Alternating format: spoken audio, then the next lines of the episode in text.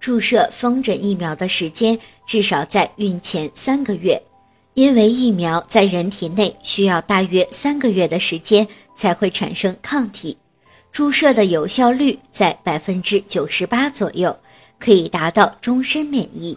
需要注意的是，注射风疹疫苗前一定要先确认被注射人没有感染风疹病毒。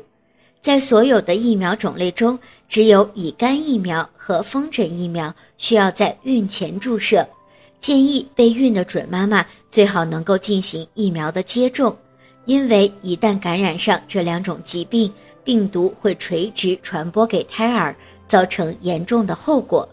如果准妈妈感染上风疹，有百分之二十五的概率会出现先兆流产、胎死宫内等严重的后果。医生很有可能会建议你做人工流产，避免这种意外的最好方法就是孕前注射风疹疫苗。